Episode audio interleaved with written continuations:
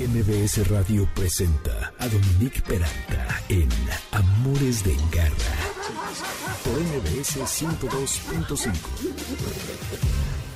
No sé si a ustedes les pasa que se obsesionan con una canción que se apodera de su cabeza por días, que no la pueden sacar, que la escuchan una y otra vez, en una versión, en otra, y bueno, pues este es el caso con Cool Cat The Queen. Y justo ayer, que seguía en mi obsesión, y por eso decidí ponerla para el programa, porque ya la he puesto hace mil años. Tenemos una lista en Spotify bajo mi nombre que se llama Amores de Garra. Eh, ya no la voy a volver a poner. Y esta ya la busqué y está, no está en Spotify, esta versión y había oído que era como una leyenda urbana de David Bowie, que como saben hizo esta versión de Under Pressure con Queen hace mil años, pero para todo ese disco hicieron varios tracks. Y esta de Cool Cat eh, fue una de ellas pero Bowie al momento decidió que, que no, como que no, no, estaba a su altura. Yo que sé que haber pensado, hay muchas este, opiniones al respecto, y pidió que quitaran su colaboración, pero es una joya. Vayan, eh, al rato, la, bueno, ya la puse en Twitter, en mi cuenta, no en la de Amores de Garra. Eh, váyanla a ver, a escuchar si quieren, porque es una maravilla la voz de Bowie y en esta cachondería de canción. Bueno, ojalá y que se obsesione. Pero bueno, así empezamos Amores de Garra después de todo este choro. Hoy que es sábado primero de abril. Wow, no puedo creer lo rápido que ha pasado el tiempo. Está impresionante. Siempre decimos lo mismo. No sé si será la edad o, o después de la pandemia ya todo fluye mejor. No sé. Pero estos amores de garra y está increíble tener sus orejas. Qué bueno que están con nosotros. Y además tenemos para ustedes algunos regalitos se los voy a repasar por lo que anoten el 55 51 66 1025 porque pueden llamar, está aquí Moisés, está Víctor Luna y ellos van a tener teléfono, bueno, sobre todo Moy porque Víctor está piloteando los controles. Y tenemos un pase doble para las terribles desaventuras del doctor Panza, que es una divertida obra infantil que aborda temas como la discapacidad. Y esto es para el 8 de abril a la una de la tarde en el Teatro de Versalles. Un pase doble para Vie de Cirque de eh, Paquín Jr. y Ángelo Circo Clown, eh, que pueden disfrutar de malabares, danza aérea en aro y fuerza capilar. Magia con agua, eh, Rola Bola, entre muchas otras sorpresas. Y esto va a ser en el Teatro Esperanza a las 18 horas el 16 de abril. Y tres pases dobles para que tengas la experiencia de la cartelera, ya saben, Cinépolis, en vivo y a todo color, con palomitas y toda la cosa, que es válido de lunes a viernes y válido para todo el mes. Así que llamen, repito, al 555 166 1025, que es nuestra cabina. Hoy tengo a dos invitados estelares. Además, están aquí en vivo y eso siempre se agradece. Yo entiendo que luego para, venir 20 minutos a hablar, pues no vale la pena venir hasta acá, ¿no?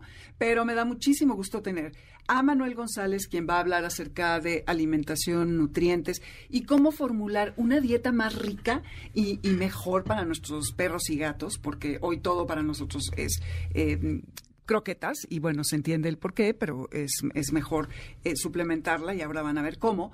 Y Super Beca Duncan, quien además era asidua aquí a MBS porque venía con Zurita a Dispara Margot Dispara, así que está como en su casa, en esta cabina, y ustedes saben que ella es especialista en arte, entre muchas otras cosas, y hoy nos va a hablar del papel de los animales en la literatura, en el arte, trae varios ejemplos, y pues así es como iniciamos, por lo que no se pueden ir. Quizá algunos de ustedes están ya empezando a salir para la Semana Santa, andan saliendo a la carretera en el tráfico espeluznante que ayer hubo bloqueos, espero que no sea su caso. Y pues bueno, eh, aquí estamos alertísimas. Nuestro WhatsApp, si quieren comunicarse, es el 552 213 1352 552 213 13, perdón, 57. Redes Dominic Peralt y Amores Garra en Twitter y en Instagram y Facebook Amores de Garra. El lunes ya saben que el podcast se sube en mbsnoticias.com, como en el resto de las plataformas repartidoras de contenidos de audio como Spotify, Amazon, iHeartRadio, Apple, etc. Garra Gourmet. Y bueno, iniciaremos con Manuel González. Siempre van primero las damas, pero bueno, vamos a empezar con, con la... Así que Beca, pues hola. Hola, hola. Hola, hola, ¿qué tal? Manuel. Em, y vamos a empezar, porque aparte han de saber que Manuel nos trajo un regalo y eres un caballero y encanto, porque además de traérmelo a mí, le trajo a Beca un paquete padrísimo que ahorita van a ver de qué se trata. Y bueno, Manuel González es fundador de Colágeno para Perros y Gatos, es asesor especialista en, en alimentación de mascotas, con con más de ocho años de experiencia en la creación y reincorporación de nutrientes indispensables para su salud, de tanto perros como gatos, mediante recetas de cocina tradicionales, densas en nutrientes. Todos sabemos, y yo soy víctima de este hábito también, que el alimento más popular para animales son las croquetas. Llega a tanto que representa más o menos el 60, si no es que el 70% del mercado, la comida en seco o las croquetas. Y esto es porque obviamente es muy conveniente y es mucho más económico y no tiene uno que andar preparando. Ya hemos hablado en otras ocasiones de la dieta Barfi, hemos hablado de nutrición. Pero desafortunadamente, la comida seca no necesariamente es la mejor opción y la más completa para nuestros perros.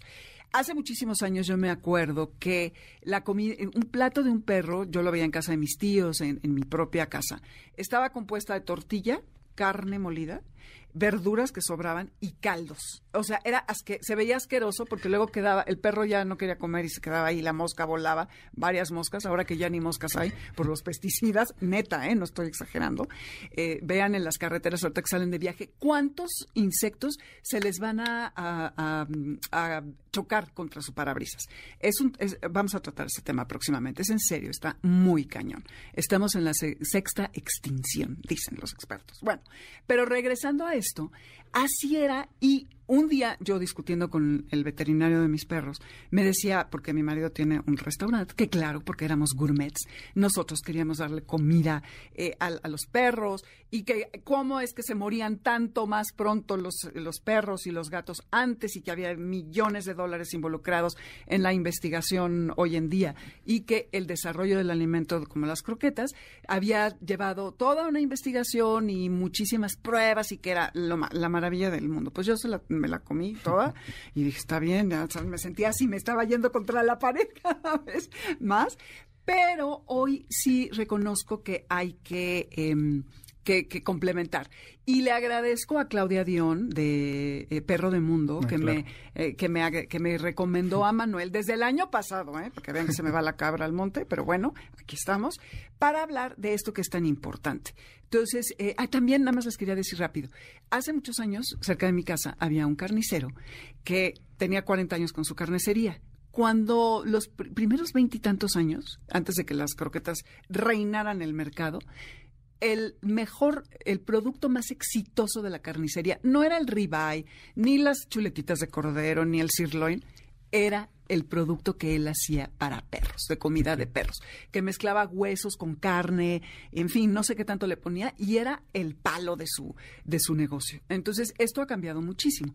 Y para esto, ahora sí, Manuel nos va a, a platicar. ¿Tú qué dices de, de, de las croquetas y cómo debemos de complementar, Manuel? Claro.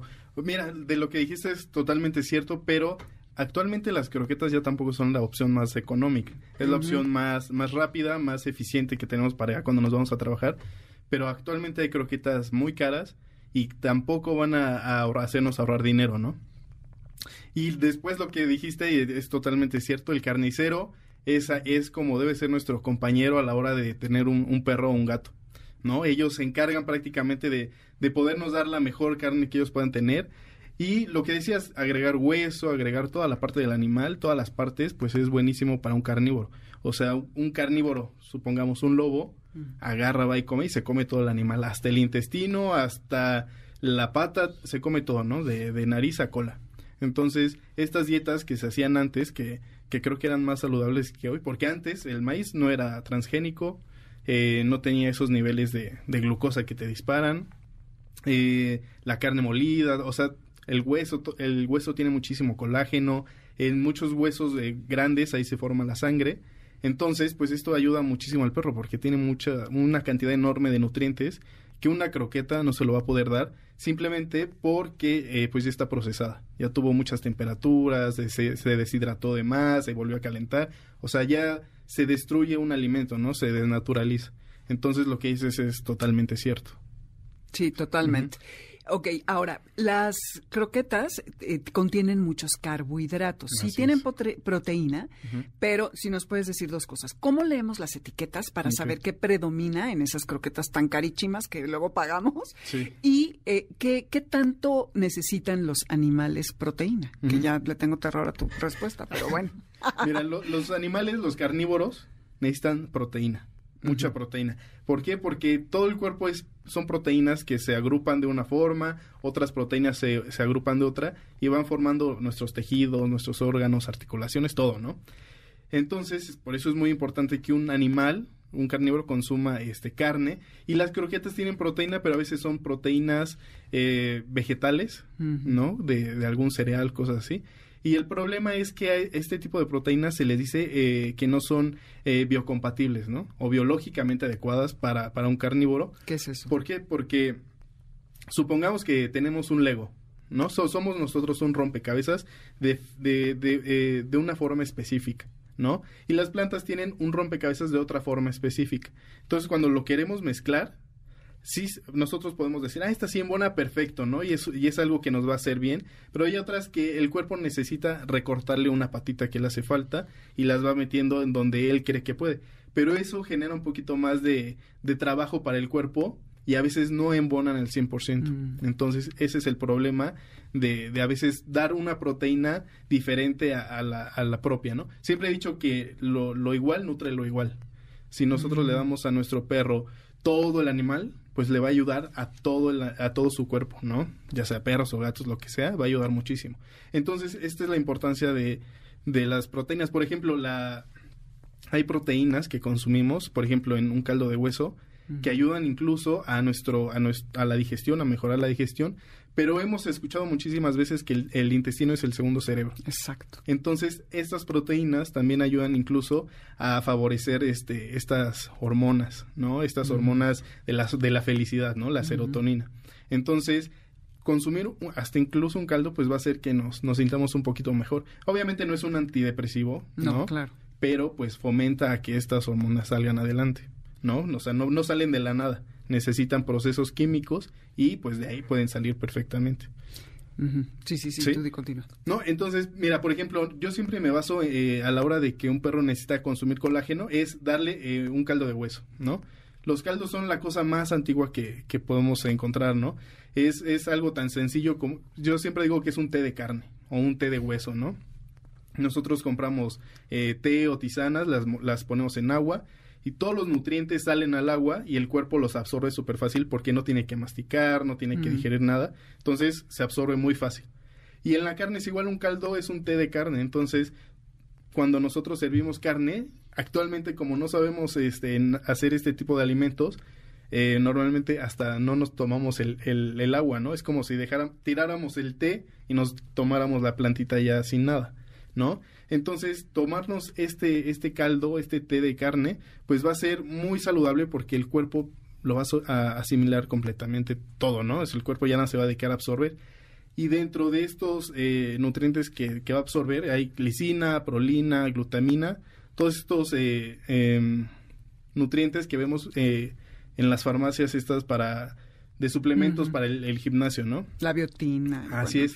¿Por qué? Porque todos estos forman tejido. El colágeno es una proteína que forma tejido. Todos hemos hecho gelatina y vemos que el agua se estructura, ¿no? Entonces ahí podemos ver que la gelatina, que en, a veces eh, cuando traduces de inglés a español te dice gelatina, pues es grenetina, es el colágeno, todo es lo mismo, ¿no?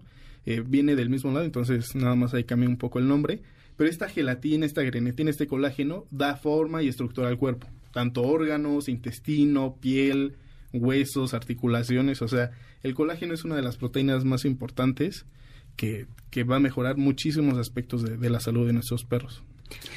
Sí, sí, sí, Beca. Yo, perdón, yo quería no, no, intervenir, perdónenme, es que yo soy muy, muy perrera y yo quería preguntarte, ¿qué pasa con los perros enfermos? Mm. te, comparto mi experiencia. Yo hasta la semana pasada, que lamentablemente la tuvimos que, dormir, tenía una perrita con un problema renal. Y el veterinario nos decía que era mejor la croqueta, que porque yo, yo, Dominique, yo soy todavía de dar lo que yo llamo el caldito de basura. Mis perros Ay, son fans. qué bueno. Caldito con tortilla y ah, carnita y verdura. Sí, sí, sí son fans. Y ya nada más les doy las, las croquetas, como decía mi papá, como sus frijolitos. ¿no? Como, para, como un suplemento. Para complementar. Exacto. Eh, entonces el veterinario me decía, ya no le puedes dar carne, pollo, todo eso. Ahora solo le puedes dar croquetas porque si no eh, le va a hacer más daño a sus riñones. Pero ¿qué pasa con estos perros, con este tipo de alimentos que, que, les mandan croquetas bajas en proteínas y cosas así, ¿no? Y que, son especiales, de hecho, para daño renal. Pues mira, hay, hay una infinidad de, artículos y, información que encuentras. Eh, he encontrado una desde sí, ¿no? No le des comida porque le hace daño a sus riñones, mucha proteína. Y luego está la parte mía que digo, ¿cómo un carnívoro va a tener un exceso de proteínas y deben comer carne? Y hay otros estudios que te dicen, este, no, lo que afecta y lo que daña el riñón son los carbohidratos. Entonces, como la croqueta tiene, aunque sea baja en proteína animal, va a tener muchísimo carbohidrato vegetal. ¿Por qué? Porque pues de entonces de qué está hecha una croqueta baja en proteína, ¿no? Puro cereal. Entonces, hay, hay otros que dicen que también el cereal y la glucosa daña el riñón. Entonces, entre todas las opciones que tenemos, yo creo que es mejor eh, ver lo más natural, natural porque es lo menos procesado. Lo que comerían eh, siendo silvestres. Así es. Entonces, y luego estos estudios, pues quién sabe quién los hizo. También. Si son representativos, si los hicieron bien. Sí, obedecen a, distintos intereses. Y Entonces, siempre, eh, siempre he dicho, este, la mejor opción para darle de comer a nuestro perro es un alimento, ¿no? ¿Por qué? Porque si nos ponemos a poner, a, buscar un suplemento específico o cosas así muy, muy, muy eh, científicas, por así decirlo, muy químicas, muy médicas, nos vamos a perder porque casi nadie tiene un conocimiento de, de todo esto, ¿no? Más, más técnico. Entonces, eh, un alimento, un caldo, como dices, lo que hace está perfecto, darle comida, este, pues a veces dicen humana, pero creo que es muchísimo, o sea, si lo, si lo volteamos, es lo mismo una croqueta, carbohidrato, casi son unos chilaquiles, ¿no? El maíz, el trigo, claro. la carne, alguna verdura y cosas así. A lo mejor el, si quitamos el queso y la crema, ¿no? Pero prácticamente es lo mismo, ¿no? Entonces, si nosotros darle de nuestra comida, creo que hasta, obviamente si comemos bien, ¿no? Pero incluso es, yo creo, un poquito más saludable que darle croquetas, ¿no? Por ejemplo, siempre digo que eh, un perro que come croquetas, puras croquetas, es como si un niño comiera puro cereal diario. Qué horror. Ya mis perras, ya mañana vamos a hacer el caldo basura que se va. No, hay que cambiarle el nombre, Beca, no como que caldo basura. Parece, sí, parece sí no, porque sí, es horrible y aparte hay que lavar más el plato, o sea, sí es menos conveniente. Pero, pero yo tengo que decir que mis perros que son eh, rescatados, eh, ellos prefieren eso y yo pienso que es porque era lo que comían en la calle, ¿no? No, y además es más rico. Es que una de mis perras se me cae bien diciendo, ¿te cae que otra vez? Es que es lo mismo todos los días. Y luego hay un eh, lo, que hacemos es comprar un aderezo para croquetas, ponerlo y engañar al perro a que se coma un alimento que por sí solo no le gustaría. Mira, tú le das algo a un perro y lo primero que va a hacer es oler. ¿Por qué? Porque todo su instinto, todo, todo su, su, conocimiento es por la nariz. Entonces va a jalar, está bueno, está malo.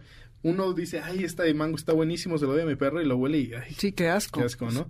Porque no, eh, la nariz del perro le dice qué comer. Entonces, si tu perro dice, ay, qué rico, y se, se llena y se llena y se lo come entero, entonces es un alimento adecuado, ¿no?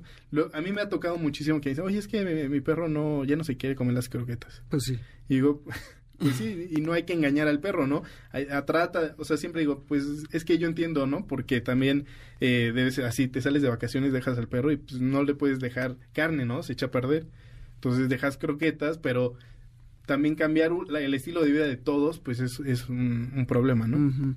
Pero agregar de vez en cuando, lo más constante lo más que se puede. un alimento más saludable, pues... Eso te quiero preguntar. A ver, el, el, caldo de hueso eh, es, ahorita nos vas a contar de eso rápidamente, pero ¿qué tal que les damos eh, carne?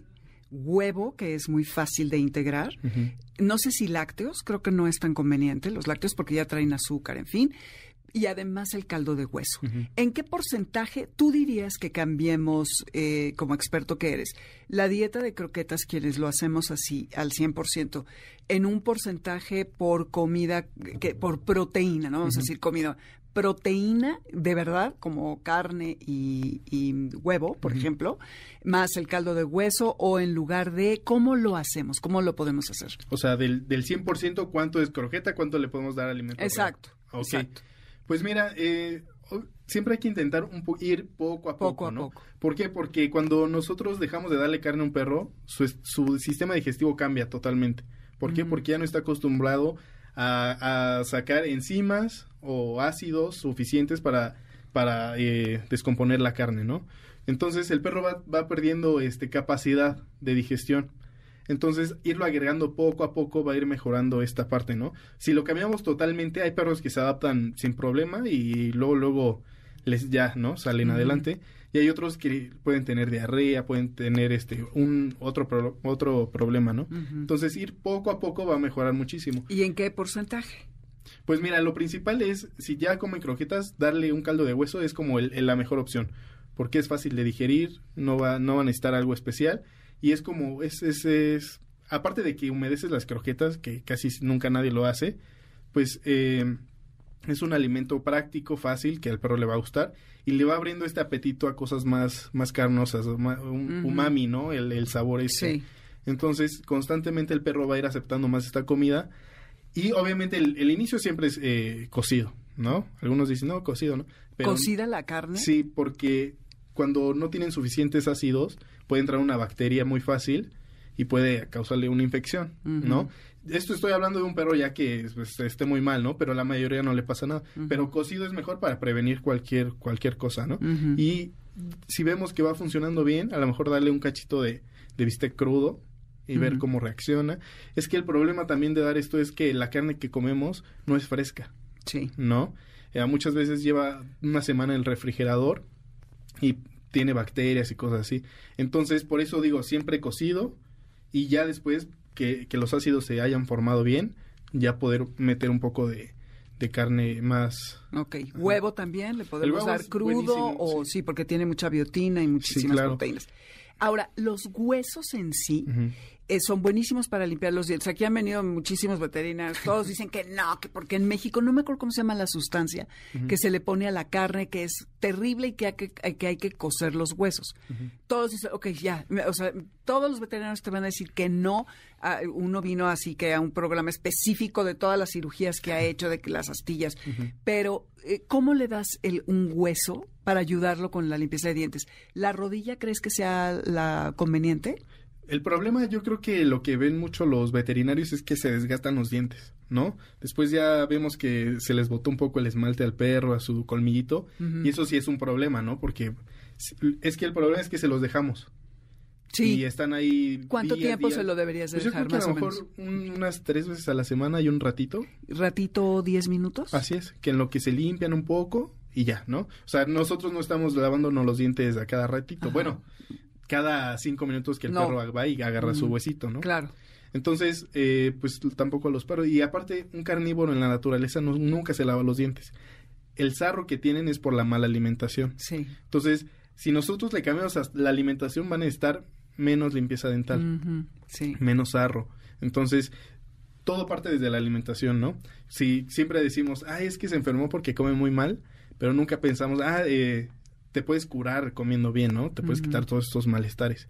Entonces, los huesos también, pero estos son huesos como recreativos, ¿no?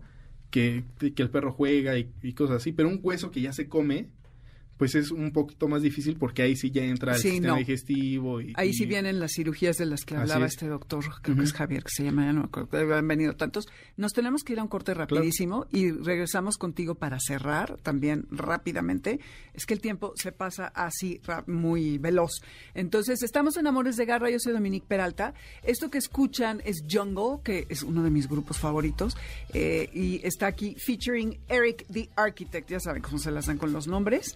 Y es, se llama Candle Flame y es de su disco nuevo que creo que sale en agosto y es de los primeros sencillos. Y con Jungle hay que ver los videos porque las, ellos bailan cañón y las coreografías que hacen son maravillosas. Así que estos amores de garra, no se vayan porque vamos a terminar rapidísimo con lo de la alimentación y volvemos con Super Beca Duncan, que es de aquí de la casa, para hablar de arte y animales. Yo soy Dominique Peralta, volvemos. No lo van a creer, pero este es Pink haciendo un cover a Nothing Compares to You, que es originalmente de Prince, ya saben.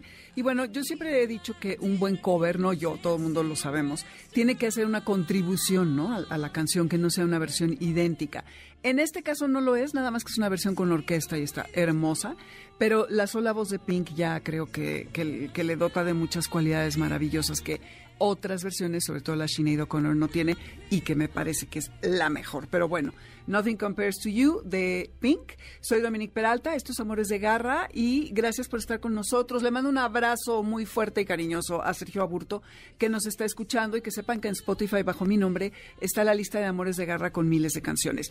Y, les voy a, a decir qué es lo que tienen que decirnos ahora que llamen al 55 51 66 1025. ¿Cuántas veces a la semana le podemos dar a nuestro perro un hueso y durante cuánto tiempo? Una de las dos, ¿ok? Para que no esté tan, difícil. A ver qué tanta atención nos pusieron. Dominique Peralta, Amores Garra, Twitter, Dominique y Amores de Garra en Facebook.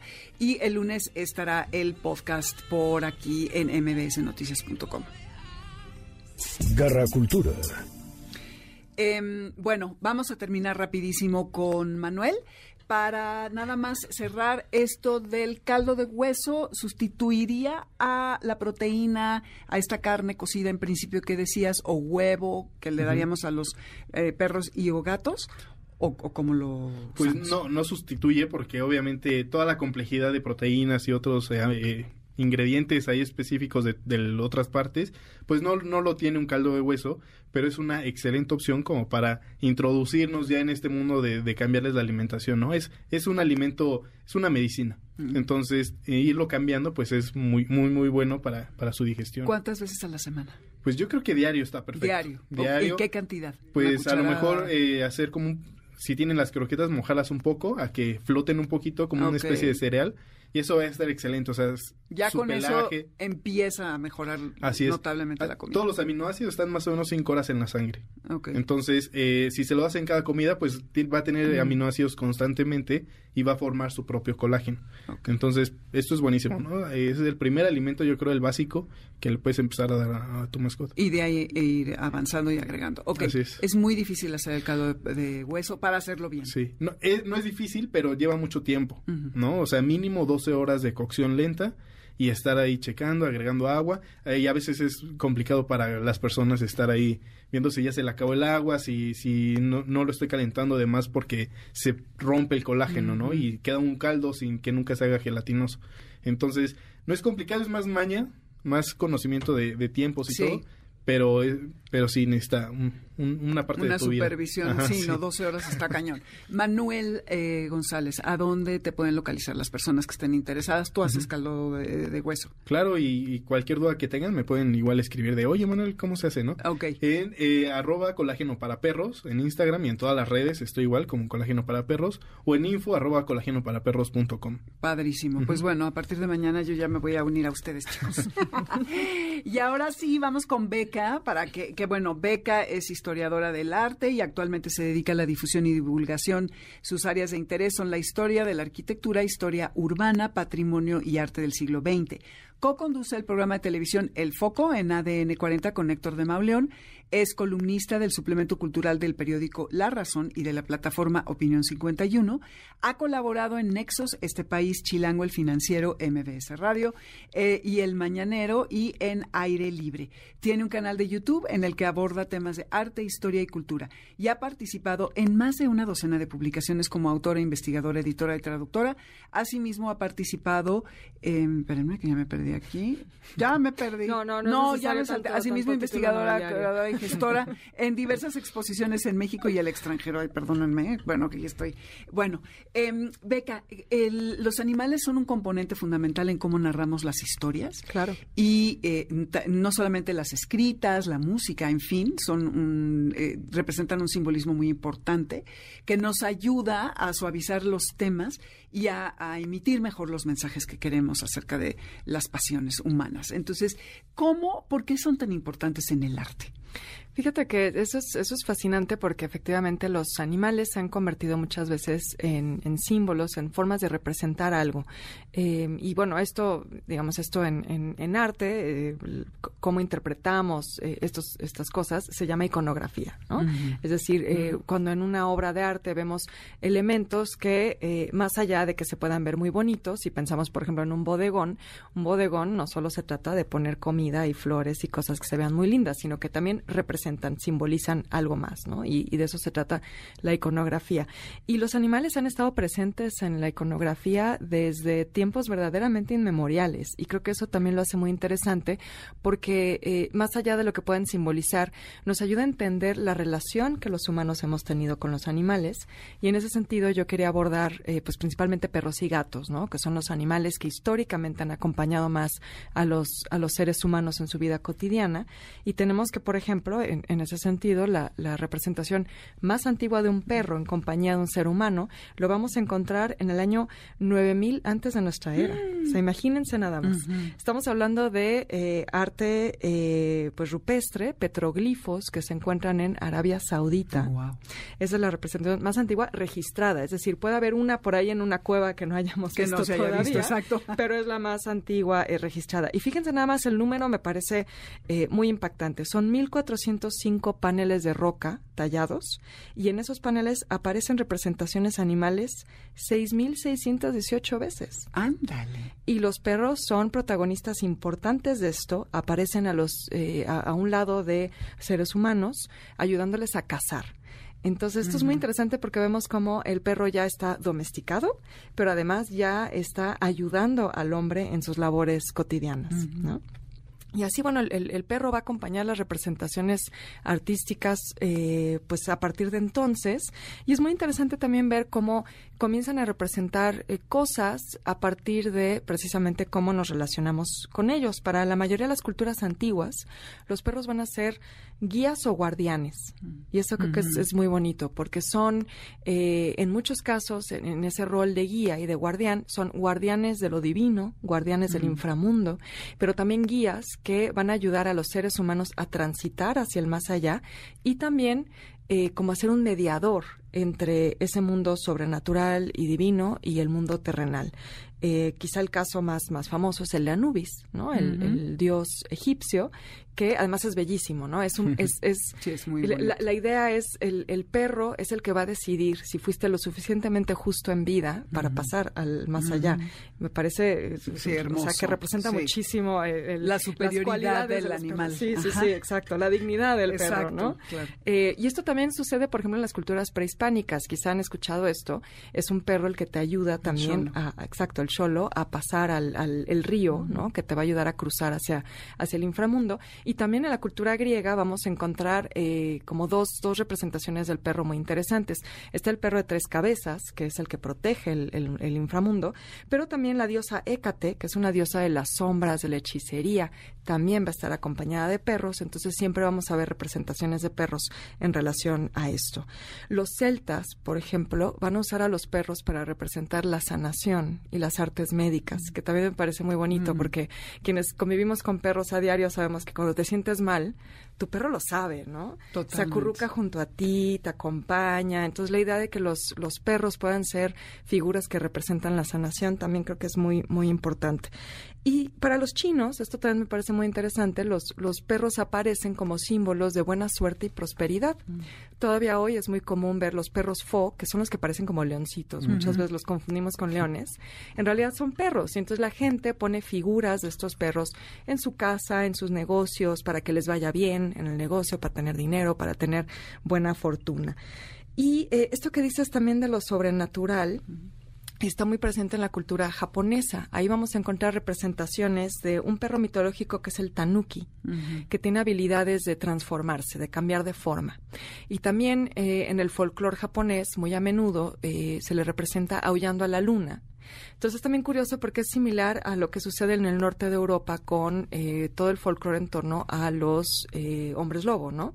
Eh, perros o caninos que se transforman de forma y que tienen una relación con, con la luna y con lo nocturno. qué bonito. Y, los tanuki, lo que es curioso es que no son malos, ¿no? Mientras que el hombre lobo lo, lo asociamos a la maldad, son más bien traviesos, que también me parece muy, muy lindo para representar lo, que, lo que ha sido nuestra convivencia con, con los perros.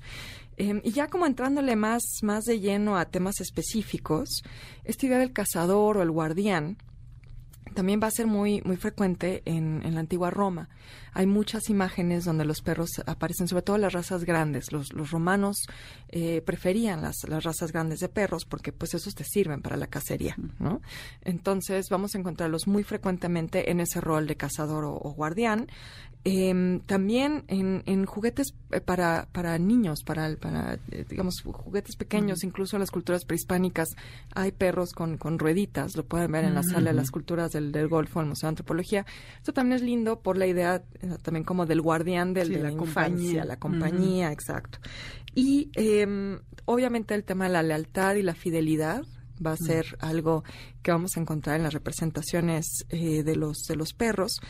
Quizá una de las historias más, más bonitas en este sentido es la de Argos, que es el perro de Odiseo, que en la Odisea es el único que reconoce a Odiseo cuando regresa a casa, ¿no? Entonces, idea esa fidelidad que, que, tienen los, los perros. Pero entonces, eh, esto se va a transformar en la iconografía también para representar la fidelidad amorosa, Eh, la confianza en la Europa medieval, eh, sobre todo, es cuando cobra más importancia esta idea del perro para representar la fidelidad marital.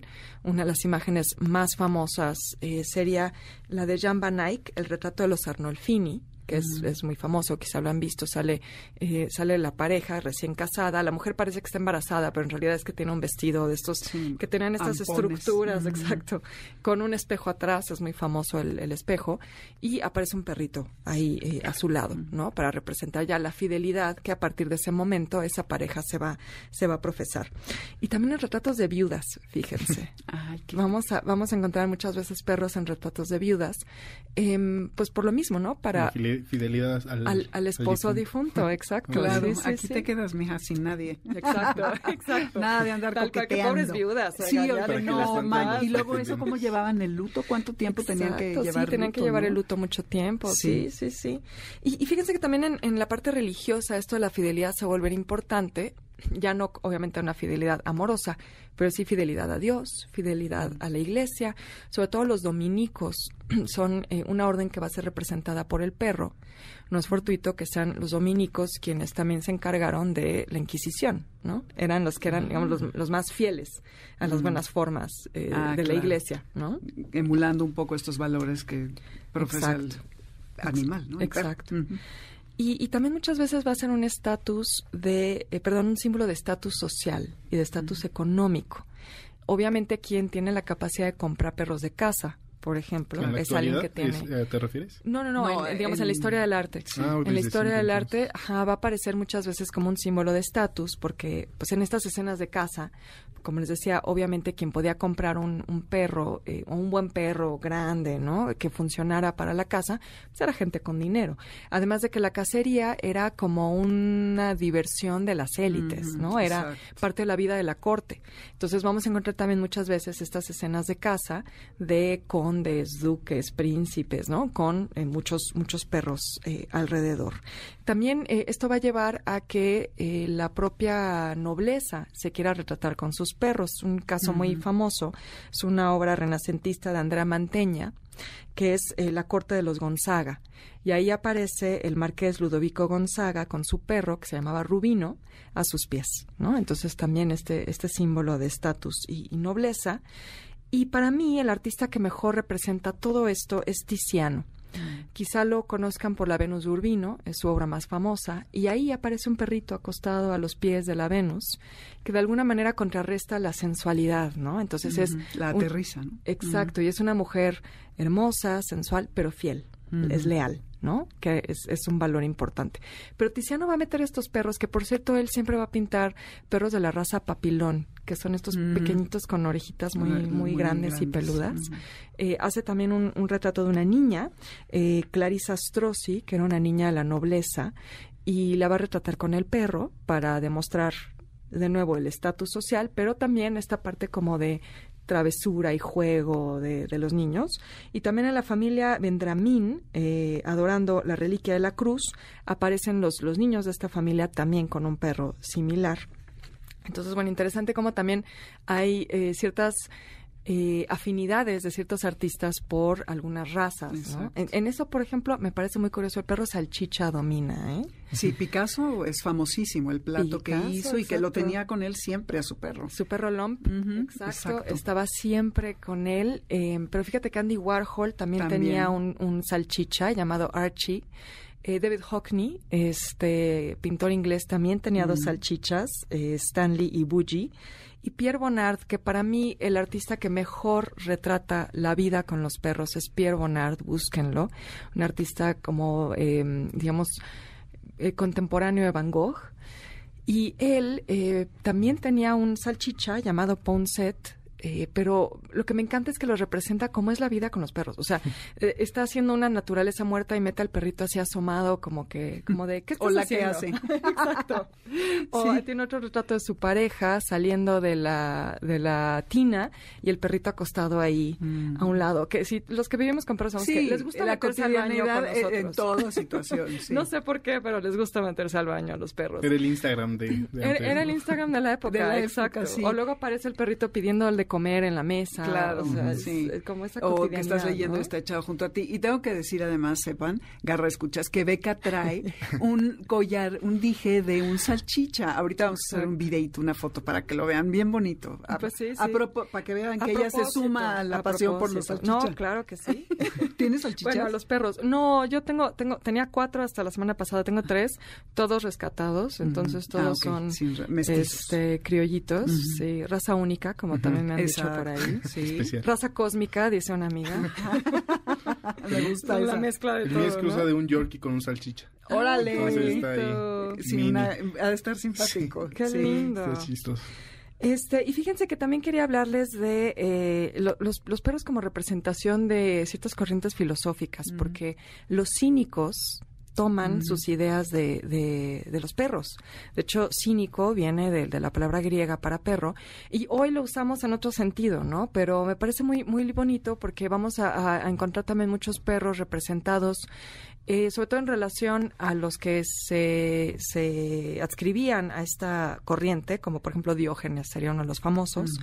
Y los cínicos lo que creían es que tenemos que ser como los perros porque ellos siguen su propia naturaleza eh, porque hay que ser leales, valientes y nobles, como son los perros, pero también tienes que saber defenderte a ti mismo. La verdad, no me parece mal la filosofía de los Nada mal, claro, puede ser noble, pero eso pero, no quita que no saques la garra o el colmillo cuando sea, necesario. Exactamente, exactamente.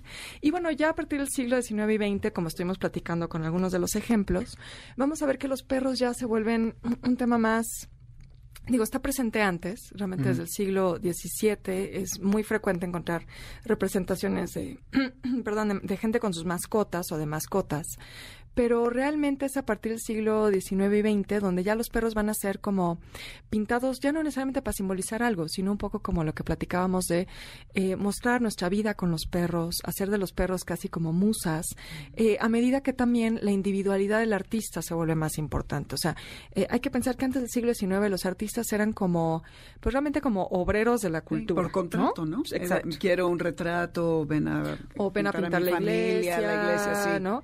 y esa partir del siglo XIX donde la idea del artista que hace arte por el arte mismo, se vuelve mucho más importante y entonces ahí también las mascotas comienzan a cobrar relevancia en estas escenas cotidianas de familia, de pareja o simplemente como un retrato del, de la propia mascota.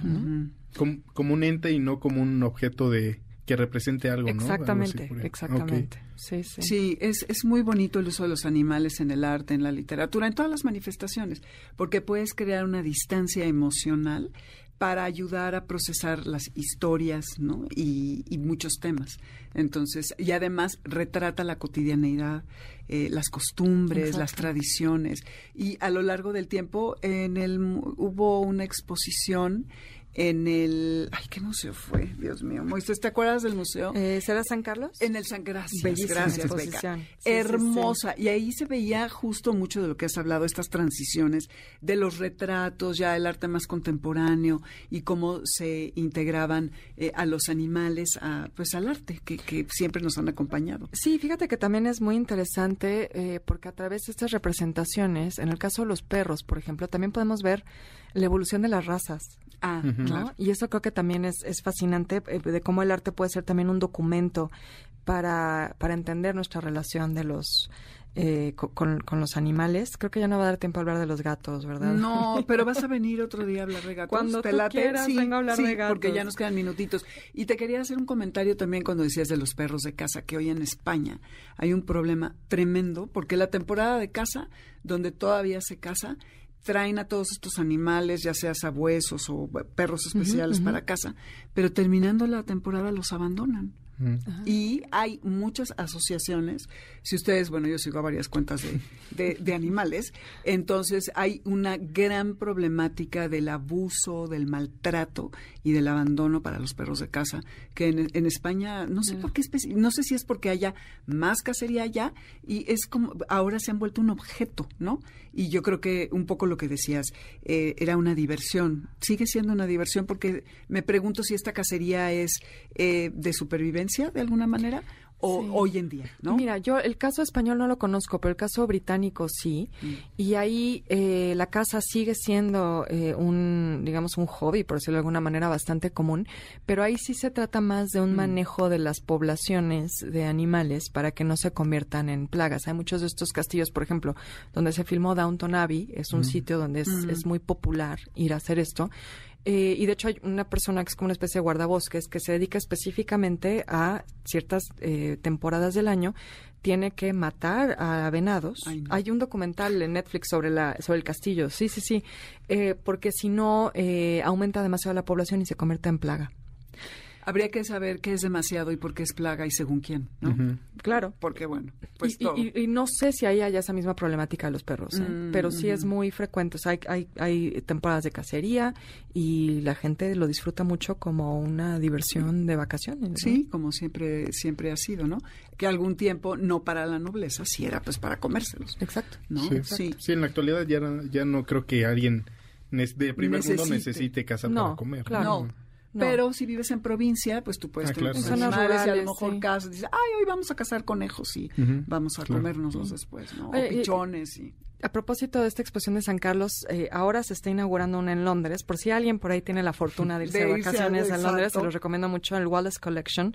Eh, tienen una exposición ahora que se llama eh, Retratos de Perros, Portraits of Dogs, y hay obras desde Leonardo da Vinci hasta el siglo XX de perros. Así que sí, vale, que vale la pena si andan por allá. Garra, escucha, si van, nos comparten sus fotos por donde quieran. Pues se nos terminó el tiempo, Beca, tus redes, ¿a dónde se puede conectar? Claro, yo estoy como arroba Beca Duncan. Beca es con V y K y Duncan como los yoyos. Quienes jugaron con yoyos Duncan me encuentran ahí en todas las redes sociales. Buenísimo. Pues nos despedimos. Gracias, Manuel González, Beca Duncan, por estar. Qué placer tenerlos en la cabina.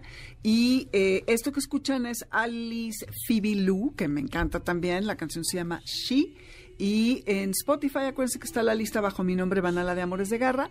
Y en nombre de la manada de este programa, los saludamos Alberto Aldama, Felipe Rico, Karen Pérez, Moisés Salcedo, Adriana Pineda, que nos recomendó traer a Beca y fue el contacto, y Víctor Luna, como siempre, piloteando esta, esta emisión. Eh, ya saben que eh, estamos el martes con Jessie en Exa y el jueves con Pontón, el próximo sábado, evidentemente, de 2 a 3 de la tarde. Y quédense porque viene Super Carlos Carranza también con sus líneas sonoras y todo su equipo, Checo, su hermana, aquí para que sigan conectados al 102.5. Yo soy Dominique Peralta nos escuchamos la semana que viene. Que disfruten sus vacaciones y no dejen de oír MBS, oigan, es la mejor compañía. Y se ven. MBS Radio presentó Amores de Garra con Dominique Peralta. Te esperamos el siguiente sábado a las 2 de la tarde por MBS 102.5.